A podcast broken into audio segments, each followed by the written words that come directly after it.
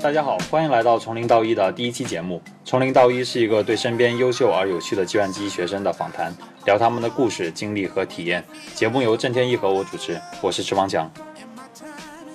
我是郑天意。我们第一期节目请到的是王浩然，他现在是美国卡内基梅隆大学计算机的硕士学生。之前他在上海交大的 ACM 班完成了本科。我认识他的时候，他刚好本科毕业，在我们上海纽约大学进行 gap year。又同时，我们跟了同一个导师，他是我最佩服的朋友之一，因为他不仅仅是大家公认的技术大牛，还是一个非常有趣而且有思想深度的人。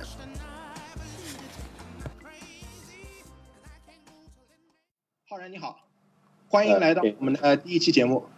哎，你好，你好，我是方强。OK，我浩然。我首先想问一问，你从第一次写代码到现在开始有多久了？能不能跟我们讲一讲你在刚开始学编程时候的故事？我最开始写代码就是比较多的写代码是是在高一，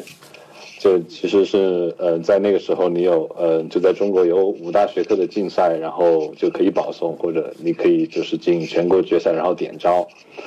嗯。然后我是初中是做的数学竞赛，但其实初中就已经有呃 OI 的竞赛了。然后进了高中之后，然后我觉得信息学听起来很有趣，然后就开始做了。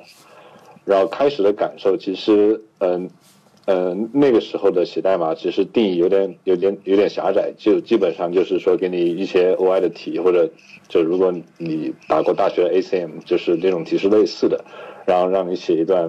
很快的写段代码，然后就其实它的，嗯，本质上就是让你实现一种算法，但并不是像大家现在用的这些，嗯，比如说软件，比如说手机的 App，就其实还不太一样。对，嗯，感觉就是，嗯，它其实跟跟数学很接近，但不太像的地方就是它有一些，嗯，我想怎么说，有些套路在里面，就是有些常用的数据结构，然后，嗯。的一些比较语法，但其实我觉得有点像是数学和语文的一种结合。啊，有意思。那你当时在在高中搞这个 OI 的时候，当时喜不喜不喜欢？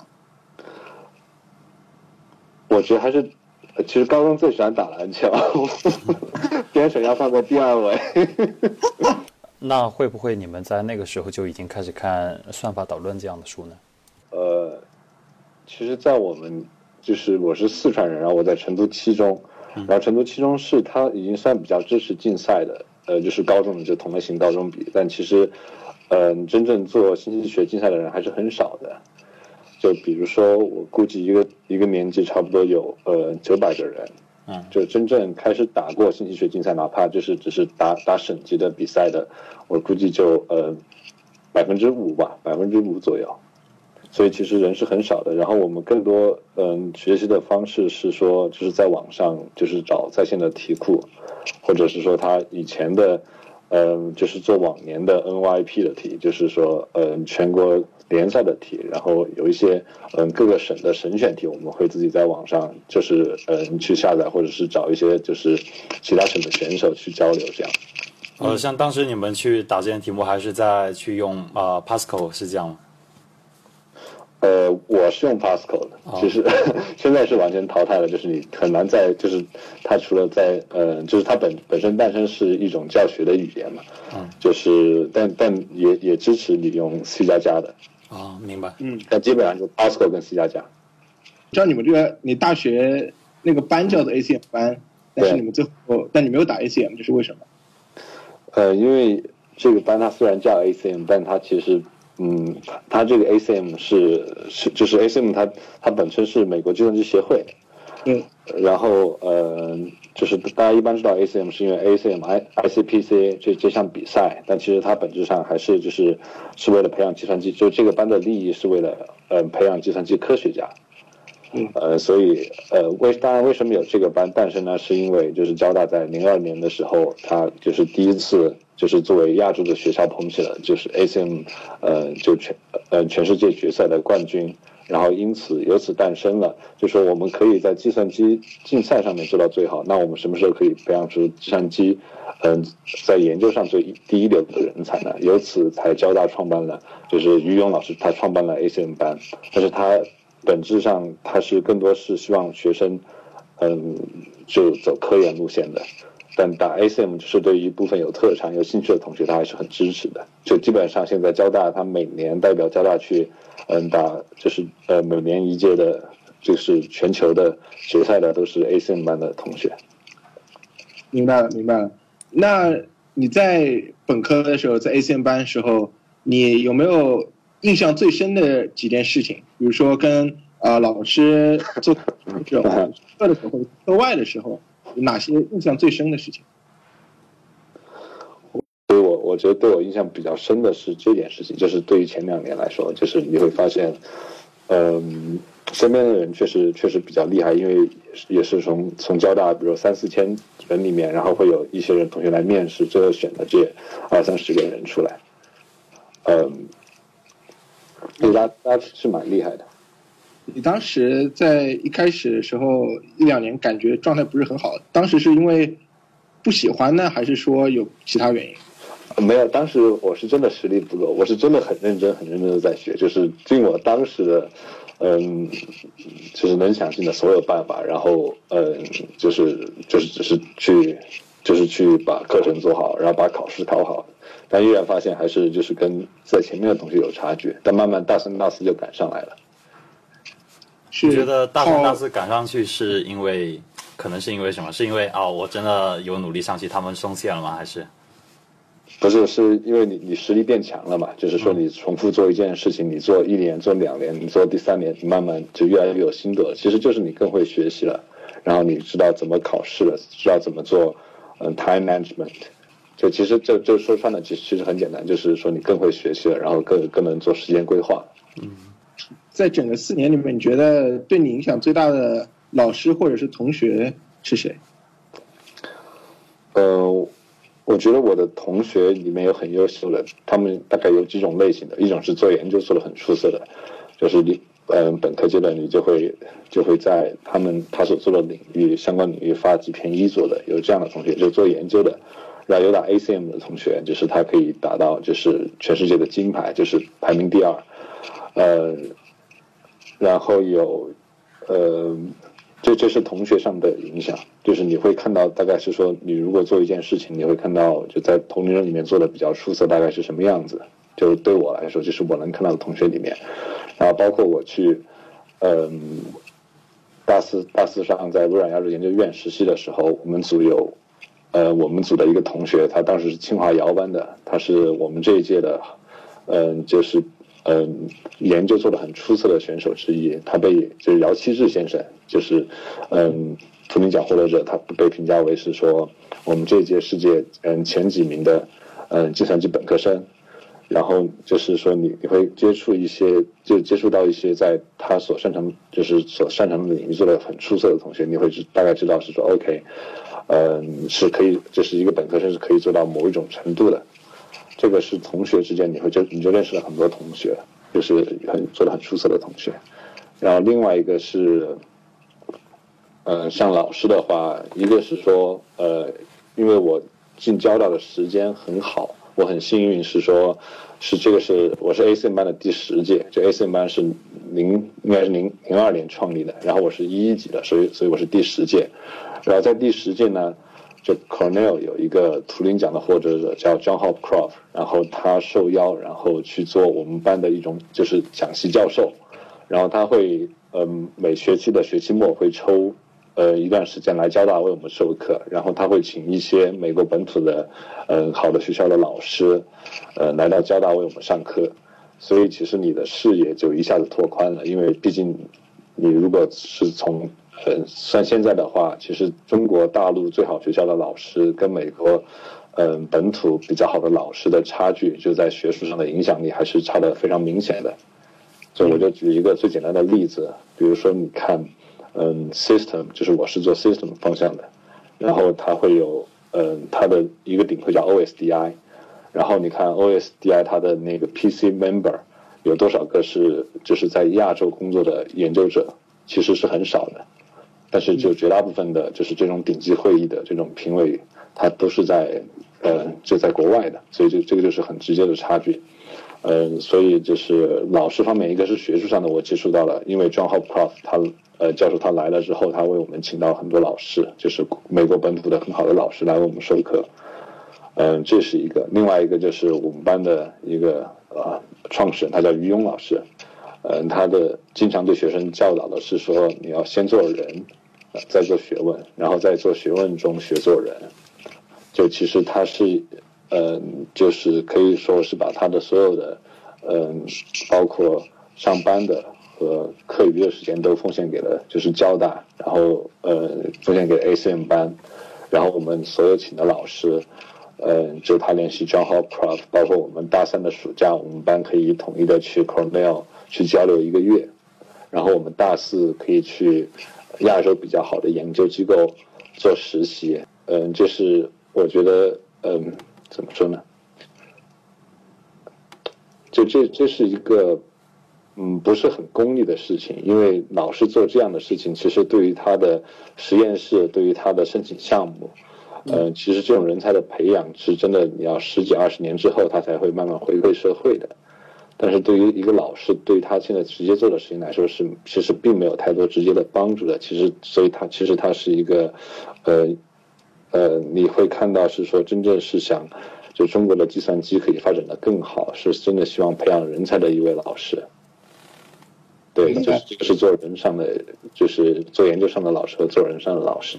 其实你在读读博士的时候，你很重要的一个是你要选择你的 PhD 的 advisor，然后 advisor 他他其实风格有很多种，其实所以一般的学生最他们就是很追求的是说，您的风格是互搭的。就是能够互相会一块工作的很好的，所以其实就 说回来，就是会有一些学生受不了，因为因为受不了，就因为比如说在我们班你是，就比如在交大的 ACM 班，你是会你会有一些特权的，这个所谓的特权是说有一些课是只有 ACM 班能选的，就是一般普通的可能计算机的呃系的其他学生是选不了的。嗯，然后这些老师是能在交大能请到的最好的老师，嗯，但是呢，这这个是好的地方，但相应坏的地方就是说，嗯，至少在我们当时是不太有，哦，这么说好了，就有一些不太好的地方是说，你可能自由的时间比较少，就是呃，我自由的时间的意思是说，比如说你暑假和你寒假的时间，像我，我记得我差不多，嗯。每每年的暑假差不多有两周可以回家过，但其他的就是我大一、大二、大三的暑假都是呃，因为 A C 班就安排满了，就包括你实习，如果你不是很想做科研的话，可能你实习并不太合适，因为我们班的实习是要求必须要跟就是做研究的导师，嗯去做的，你不能去企业只去做一个 software engineer 的这种这种职业是不太行的。嗯，对，嗯嗯，呃，最后再问一个关于本科生涯的问题，你觉得本科时候最大的遗憾是什么？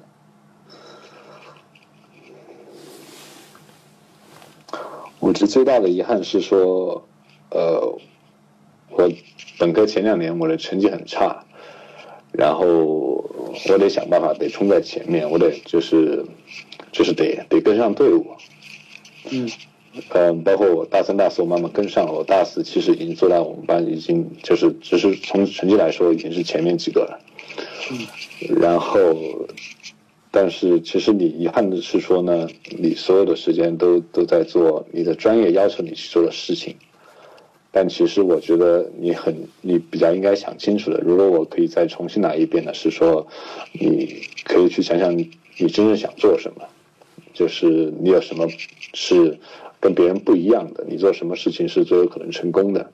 就为什么我之前做不了呢？因为之前是说你想留在这个班级，然后你一下子进了这个班之后，你发现你的自信心不是很强，因为每个人都做的比你好。这个其实跟你在你高中的同学的感受是非常不一样的。嗯，对于我来说，然后这个时候你自你自信心会有点受影响，然后你会担心哦，可能如果我呃，我这个都做不好，可能我还能做其他事情嘛。所以你其实并不太会去想你是擅长什么的，你有什么是可以做的。所以这个这个原因就是我为什么我在我毕业之后有一年 gap year，然后我 gap year 我在申请完了之后，就申请美国的研究生学校，申请完了之后，我开始看，开始真正问自己想做什么，然后我开始看一些创业的书，然后去。呃，去开始想想看之后要怎么走，就但你会其实发现，可能对于以前来说，你就一定要做计算机，可能你一定要读到博士，因为你会觉得你读到博士之后，你会有技术壁垒，对吧？就是说你可能呃，你懂一些，比如说一般的，可能，嗯，就是会你会懂一些很独特的东西，就是你们研究就是你们实验室所很擅长的东西。然后你会想去很好的实验室去读，去去掌握这些有壁垒的技术，但现在我更多会想去想的是说，呃，OK，你你其实你在一边做手上的东西，然后你也在一边想，就是自己嗯合适去做什么，就是呃合适这个词，我我具体的意思是是说，比如说你。呃，应该去去大公司工作，然后你工作几年之后去读 MBA，包括这个也是我，呃，gap year 的导师建议我的，就是，呃，你也可以直接在美国研究生毕业之后，你可以直接回国，因为你可能也已经认识了一些就是创业公司的老板，然后你会想办法去去找一一群合适的人，就是把合适的人的意思是说，就是你觉得你跟这个老板。做你能学到很多东西，然后你觉得这个团队是好的，然后你觉得他们做的事情是能做成的，所以其实你会现在这思路开了一些，就是倒并并不是说一定要申请一个很好的学校，一定要去读一个呃很好的博士。如果你申请不了很好的学校，或者读不了跟不了很牛的老师，就一定是很一件很坏的事情，倒不会不太会这么想。嗯，那现在觉得除了读博士之外，有没有想过其他的道路？其实我觉得，嗯，我觉得可能，嗯，一般的同学，如果，嗯，你们学校如果就是学校里面有会有商，就是学校的，我这么说，就学校的商学院，就是占的比重比较大的同学，一般都会想，就是创业的机会，就是想有没有找到创业的机会，就是包括我，我也对这块很有兴趣，但我也只能说我一直，我从来没有进去做过，包括我。一个遗憾是我没有，我没有去，就是真正的创业公司去实习过。嗯，呃，但是就是那个绝对是一条路，只是说你会觉得是说，嗯，你大家会知道你现在知道什么，你现在懂一些技术，或者你懂一些市场。嗯，我就说，OK，如果你是一个计算机的专业的学生，你在学校受的训练，你在公司，呃，公司要求你做的事情都是。呃，以技术为主的，但其实我觉得，作为一个企业家来说，你应该知道的是市场。市场可能对于一个企业家来说，比技术更重要。所以，其实我觉得一直比较困扰我的一块是说，我要怎么样去知道市场。然后，可能一个比较好的方法就是说，你可以碰到一个你觉得很很合适的老板，然后你可以跟着他的团队一块成长，就这个团队会长得比较大。但就是说，你一定是说想知道最市场最好的方法，就是说你跳进去做，就是你去跟一个创业公司的一个团队去做，然后你会慢慢会，就是作为一个计算机的从业者，你会知道一些市场。对，明白了。你刚刚提到说你之前 gap 的一年，那能不能能不能简单讲一下 gap 时候的经历？就首先为什么要 gap 呢？因为我实力不够呀，实力够谁还会 gap 呀？对，呃，我是我是我大学做的事情太，我大学做的事情少了，包括我我大四我大四上的时候，其实正常申请是大四上，对吧？然后呃，我大学大四上的时候，我知道我现在我做了什么事情，什么事情是比较牛的，什么事情不是。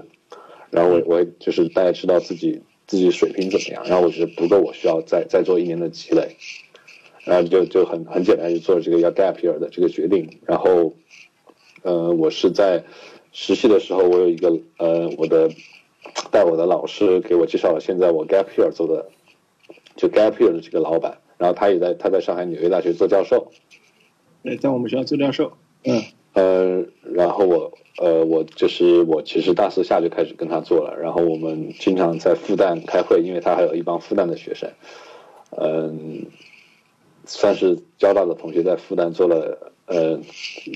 半年或者一年的卧底吧。对，非常非常有意思。对，然后就是但回答回答你的问题，为什么要 gap year？就是说，嗯，就是你你想申请，然后你想说你想呃，我当时大四上申请，我觉得我水平不是很够，所以你你得再 gap year 一年再再申请。然后像我是之前大三慢慢开始做一些很初步的研究了，然后我大四找的实习也是研究的，所以我呃 gap year 其实也是跟一个嗯教授去做一些呃研究的课题。嗯，对。那那个感觉怎么样？你说 gap year 的感觉还是做研究的感觉？呃，gap year 做研究的感觉。我觉得 gap year 最大的不一样就是说，嗯。别人要求你做的事情，就是，就别人要求你做的事情少了很多。比如说，你如果你在学校，你要满足学分限制，你要满达到可以毕业的要求。比如说你在公司，你会有一个直接的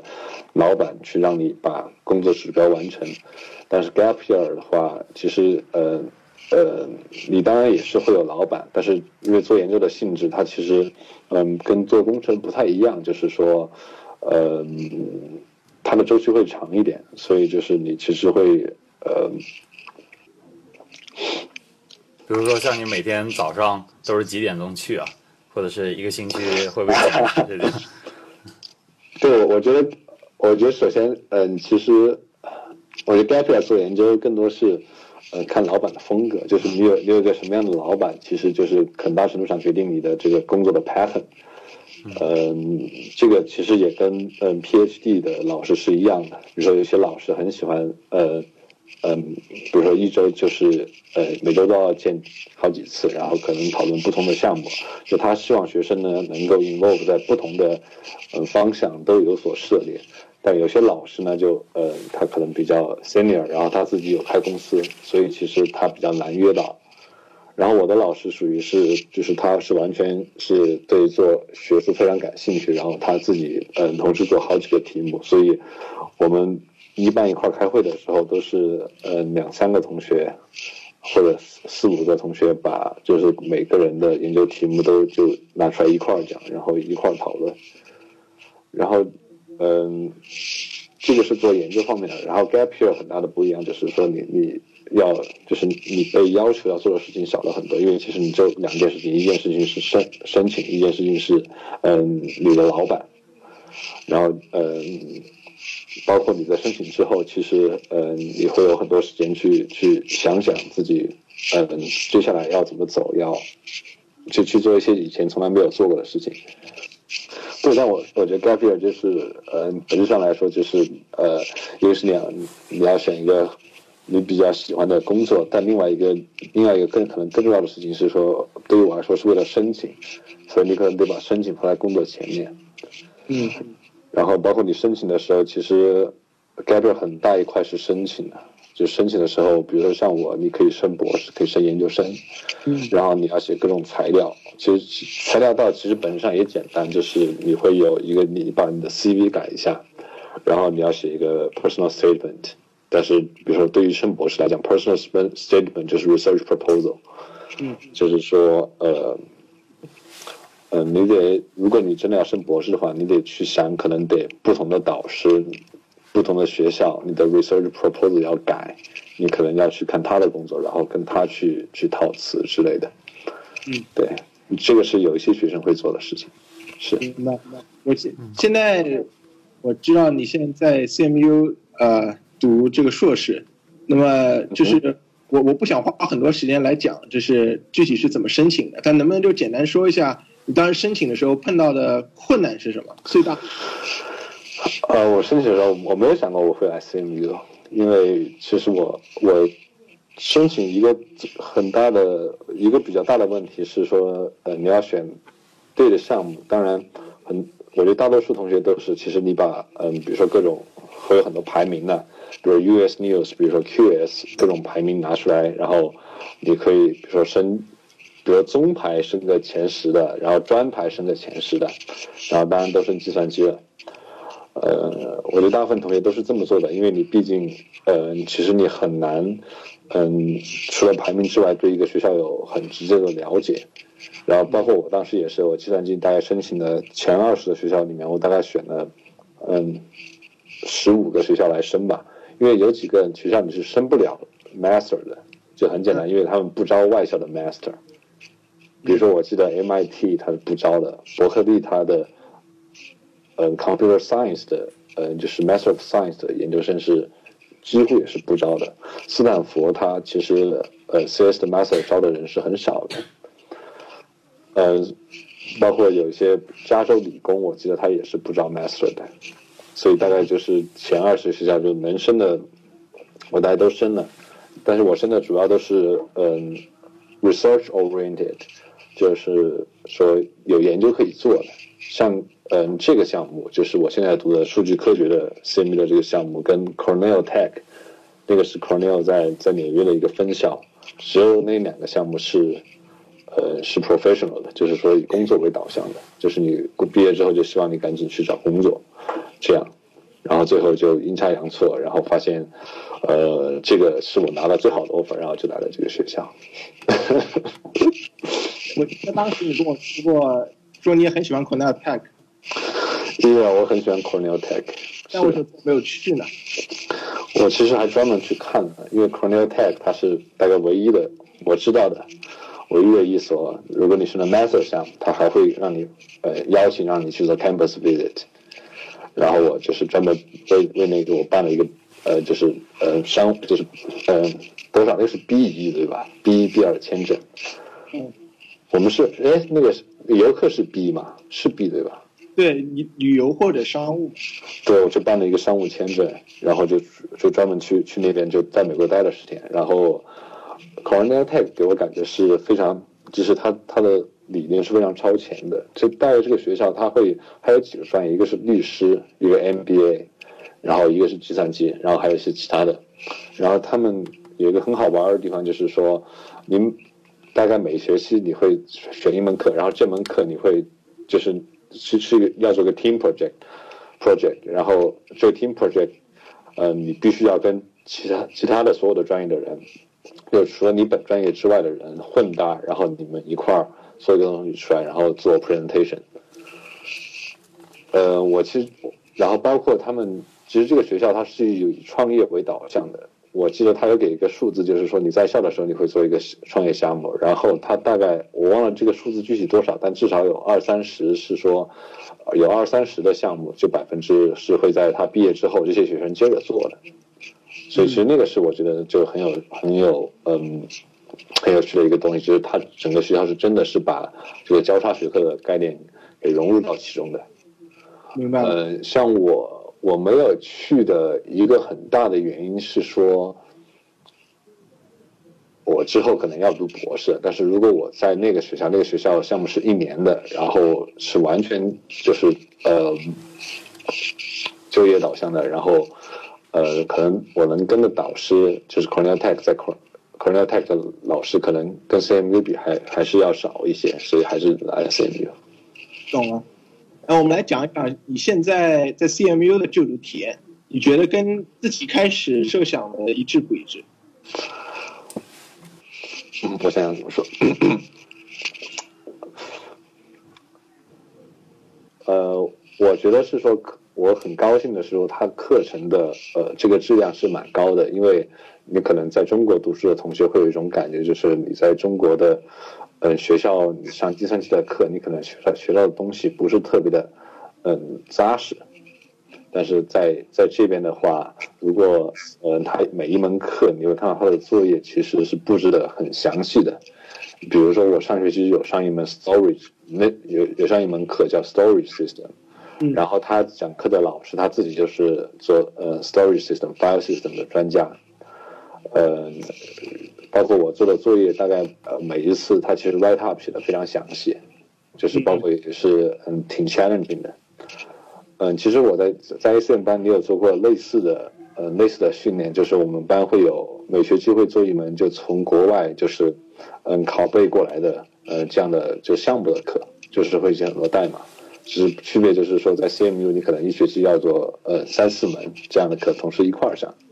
就是就读体验，我觉得就他的课确实课，嗯，他的设置我觉得是呃是很用心的。然后老师确实，你你能你应该能够很轻松的找到就世界就是很就是在在美国，呃很出色的学者来给你上课，这个应该是很容易你可以选到这样的课。就课程质量很高，然后上课老老师的水平也很高。然后呃比较幸运的是说，你可能在中国。如果你 in terms of research，然后呃，你想做一些前沿的研究，可能中国的老师是相对来说要少一点的。但是可能如果你在 CMU 的话，你大概嗯，几乎说可以说呃，大概在职的比较活跃的老师，你都是能够去做到比较嗯前沿的。然后包括就是呃，就是实验室它是在做比较前沿的、比较引领的这种工作。就是说，呃，你可能在中国的话，如果你，呃，你你大部分的情况下是说，你研究可能你的实验室他们，嗯，对研究的水平还是处于比较滞后的。但是在 CMU 的话，大家都是就是走走在很前面的，就这点是很幸运的。明白了，那你有没有和老师 CMU 的老师进行一些合作？嗯，合作不敢当，真的就是你是说你是，嗯，我现在在在跟老师，就是有一个老师他在带着我做，嗯，做关于 Spark 的 evaluation 的一个呃一些研究，嗯，对，是你你虽然是硕士，嗯，虽然你的项目也是 professional，但是如果你可以找到时间，然后你可以说服，嗯，这边的教授让他带你做事情，他还是很愿意带你的。是的，还是很友好的。那你准备 CMU 在这个项目读完之后，你现在打算是怎么样的？我现在其实呃，我现在在手上在做一个项目，然后我现在打算是接着把这个项目做完，因为其实你，嗯。我不太想是说把这个项目做到一半就扔了，呃，就是我大概想就是之后的大概七八个月就继续做这个，然后想把它做到一定程度，然后再结束掉。然后，大概我是明年的五六月份毕业，但今年年底我会我还是会继续申请博士，然后，呃，然后我明年二三月份我会拿到结博士结果，然后我也开始会找工作，然后可能最后就是。呃，你会一边申申请，然后一边找工作，然后后，呃，你会就会再选一项，这是不然就工作，不然就读博士。明白，相相当于是两手同时准备。对，其实这个也是挺挺普遍的，就是大家都会，就你在本在中国在本科的时候，哪怕你申请研究生，那你申请完了之后，你也会就是你也会找工作，就是 just in case 嘛。嗯，博士有没有想好申请什么方向？呃。这个其实不是我想的，因为其实就要看你会什么。因为其实我你不太有精力去同时做两个方向的，你把一个方向，嗯，给稍微做的，嗯，做的有些结果，就是别人可以学到的东西的一些结果就已经很难了。就是我大概会，我我现在的方向是 system，就是系统，然后计算机大概有几个方向，一个是人工智能，就现在非常火的，比如说像 AlphaGo 就是。就是其中一个应用吧，然后一门是呃我现在做的 system，然后还有一个方向是 theory，就是理论，比如说什么可可计算性啊、图论啊，这都是在里面的。然后还有一门是就是编程语言，对。好的。那我们接下来换一下方向来聊一些比较轻松的话题。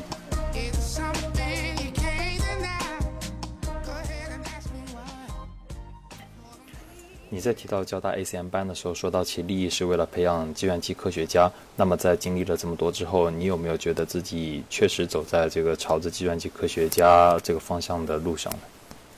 其实不太会把自己嗯归类成很很，就是到底是哪一类人，但是确实是说你。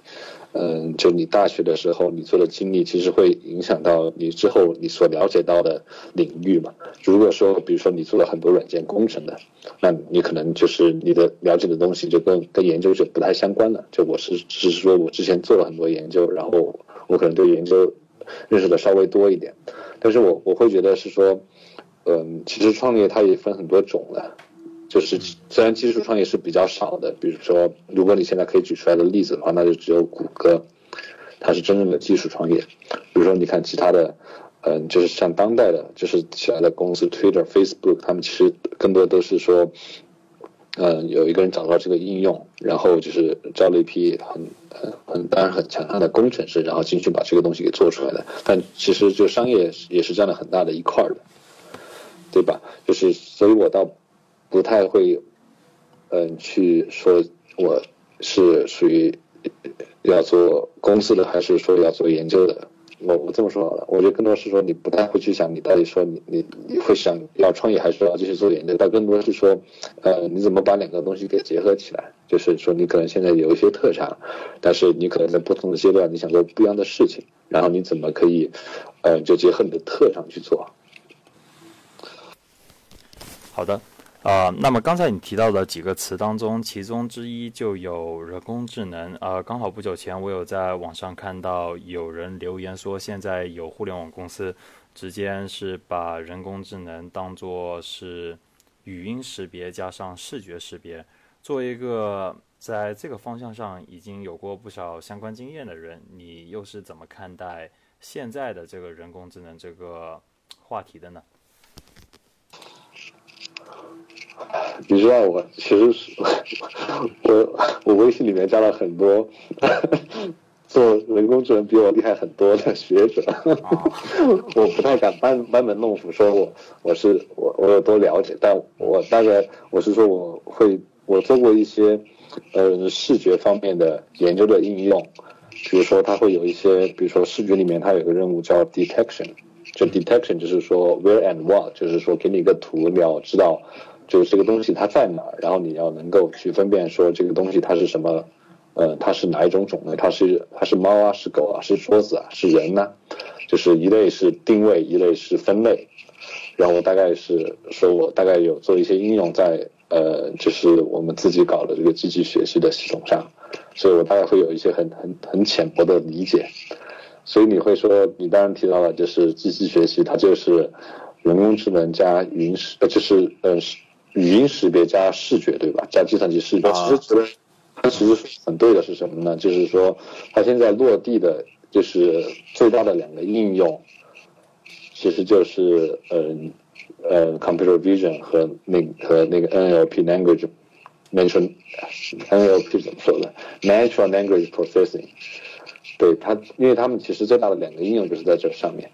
嗯，呃，我觉得我可以，我可以理解他们为什么，我完全可以理解他们为什么这么说的。嗯，呃，是因为就机器学习，它崛起之后，就是就是我我不说机器学习，就应该说深度学习，它崛起之后，它是从一二年一二年的，就是有有一项世界的比赛，然后呃有一个很牛的老板叫 Hinton，然后他的组他们发了在那个比赛上，他们拿了。嗯，第一，他们远远超过了第二名，然后他们用的方法跟其他所有队伍都不一样，就是他们用的深度学习，是从那次比赛之后，然后渐渐的做视觉的和就是做语音的开始意识到了之后，哦，就大概嗯，就是人工智能春天又回来了，就是就其实人工智能它很早就提出来了，然后它嗯经历了几次高潮低潮的，然后只是我们现在所处的时代就是又是它就是又开始回春的一个时代。所以，呃，我大概能理解到的是说，首先，嗯，我觉得企业已经可以，嗯，做到远超过，嗯，就企业它能做一些是你学术界根本做不了的事情，比如说，它会就你现在做机器学习，它都会有很多开源的这种机器学习的工具，对吧？比如说，像很多人知道 TensorFlow。然后呢，就其实说，慢慢的这些工具，它都是，嗯，在由学校去转向企业，因为它做一个软件，做一种这种可以分布式训练的工具出来，然后包括要兼容各种各样的模型，是很需要人力物力的。嗯，就包括你机器，你可能如果你要分布式的话，你可能，嗯，你真正要修，就是你要修一张图出来，那个那个规模大概要几千台机器的。就现在我所知道的做机器学习系统，大概最多用到的是六六千台机器去劝同一个模型，六千台，如果你六千台机器你跑七十个小时，或者你你就跑嗯，你就跑几十个小时好了，你你都花的花的钱都大概是几万美元的。你电费就要很多。对，就是你就是如果你在比如说 AWS 上，就是你在云上，然后你租这种机器，然后你来跑，你换算一下就差不多，嗯，你几千台机器你跑几十个小时，你是得要嗯几万块美元的。就是说，嗯，他，对他大概做机器学习的系统，他会有一个趋势是说，他从慢慢从学校再往企业界靠，然后你也会发现，就是很多机器学习的大佬都在很多公司去做事，比如说像 Young LeQuan 就是 NYU 的，他他去了他在 Facebook 对吧？比如说 Andrew Lin 他去了百度，然后像各种各样的像 Similar Alex Mona 他去了亚马逊。然后像谷歌、像苹果，还有 Roslan，他也是呃，Similar 老师。那像谷歌就更不用说了，有各种各样各样的呃做机器学习的、做系统的专家在上面。好的，呃，你能不能简单讲一下，就是你觉得你做过啊最有意思的项目是什么？不管项目大小，或者说就是说，哎，你觉得你曾经做过的最酷炫的那个技术，就觉得自己做出来觉得哇，这个真的很棒。很惭愧，当你看了一些工作之后，你会觉得自己做的工作不怎么样。但我曾经有些时候觉得，觉得自己做做了一些不错的工作，会你会有，就是我大概做过，呃，本科大概没有什么很大大大三对大三的时候有自己人生中第一篇一作 publication，但那个其实是一个 invited paper，这 invited paper 大概意思就是说。OK，可能嗯，你的老师他认识一些杂志的，就是呃这种评评委或者编辑者，然后他们会说他们曾经在你的导师的这个是工作里面看到过一些很有趣的内容，他们就说 OK，你能不能把你你们这一系列工作总结一下，然后呃发表，然后就发表在我们的杂志上。我大概做过这样的事，当时我觉得 OK，我可以声称我有一篇还不错的 publication。我觉得那个是，我觉得比较厉害的。然后过了一段时间呢，你去，呃，你去了，嗯嗯，企是企业怎么说？就是企业的 R&D，就 Research and Development 的部门。然后，嗯，你会开始做一些比较呃真正的研究了，就是说是大家可能都关注的问题。然后去没有人研究过的问题去学习它，然后那个时候有了大家第二篇论文，他他发表在一个这种还不错的会上，他虽然只是一篇 poster，但是他是就是发现了一个比较有趣的现象，是说，呃，是可能他他解决了一就是一一些研究者的对于某一个特定问题的一些疑问，我觉得那个时候是说你第一次可以把你的这个对于。嗯，一些事物的见解去分享出去，而这个见解可能是之前还没有过文献记载的，嗯，那个是很酷的啊。然后你 gap year 大概我 gap year 大概做一件事情是说，我可以你你会可能比如说你现在有多个系统，你要做一件事情，然后你能不能去实现一种接口，它可以在这个系统，它调用另外的系统的一些函数呢？啊，我说具体一点好了，这这个说的太抽象了，就是说你你会同时有几个开源项目，但是呢，你其实你本质上你只想就是主攻一个开源项目，但是另外的开源项目它会有一些特定的一些函数，或者在神经网络里面讲，它叫一些 operator，需要一些 layer，有些特定的定义。然后你能不能说你可以加一套这个这种逻辑在里面，就加一套这个 plugin，然后在你现有的代码上，可以让你现有的代码去调用，就是另外的这个代码的它的所有的逻辑，它的所有的函数就为你所用，但是你所有的这个 resources management，你的 CPU、GPU，然后你的这个分布式的这种训练都是在你原来的这个框架上做。我当时大概做的就是把一个开源项目让。它可以在另外一个项目上可以可以使用了，然后这个最后大家做成一一个新闻稿，然后就是在呃发表在我们的网站上，然后发表在呃微博上，然后也会有大概会有很很多人转载，然后你那个时候你会觉得哦，我开始做的东西开始被别人用了，你就觉得哦那个还是挺不错的。只说你现在呢，你会因为你毕竟你看到你牛人越来越多了，你自己自己的水平也在往上涨。你会觉得啊，我现在就觉得这些事情到底就是 是很牛的。你现在并不会觉得这些事情是很牛的，是。好的，那最后一个问题，你能不能给我们推荐几本你喜欢看的书，或者是专栏号或者微信号等等？我觉得我高中看了一本书，它叫《叔本华的美学随笔》。就叔本华是一个哲学家，然后他的就是叔本华的美学手笔，他是一个，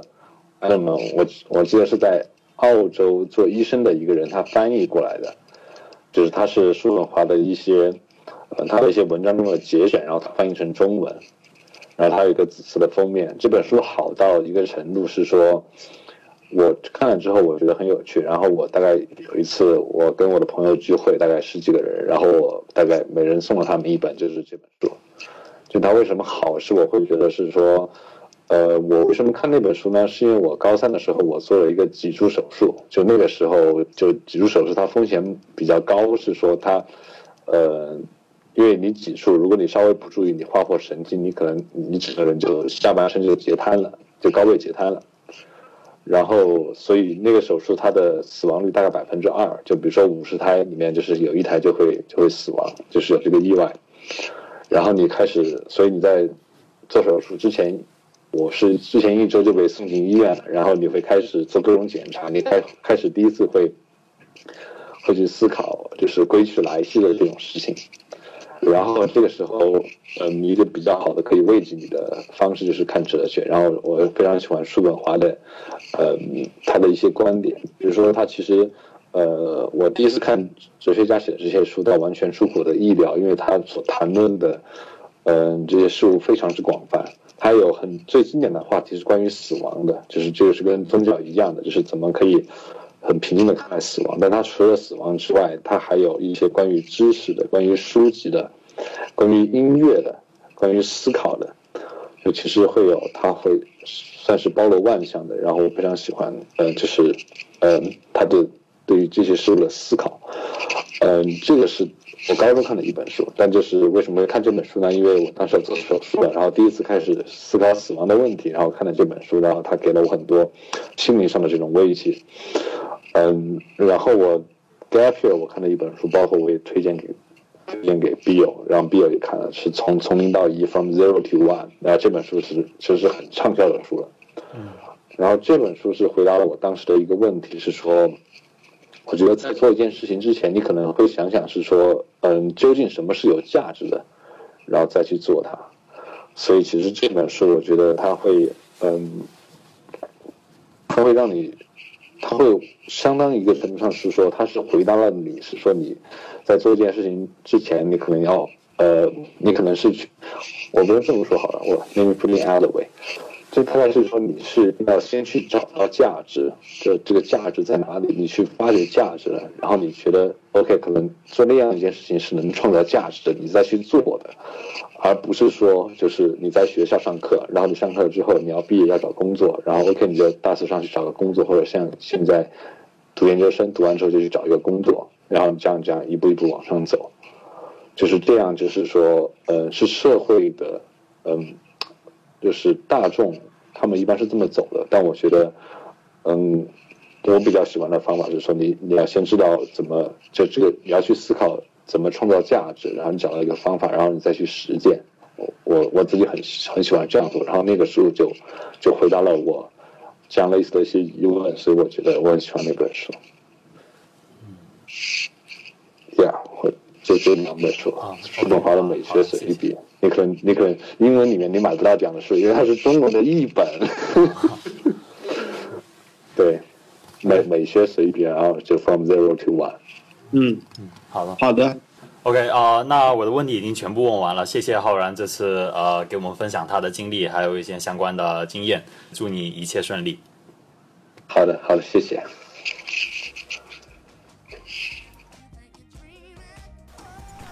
最后，如果你觉得本期节目不错，不要忘记分享给你的朋友们，在微信公众号中搜索“从零到一”或 “Go to 零零幺幺”就可以关注我们了。如果你有建议或者想加入我们一起编辑之后的几期采访，也可以通过公众号来联系我们。那么下期再见，拜拜。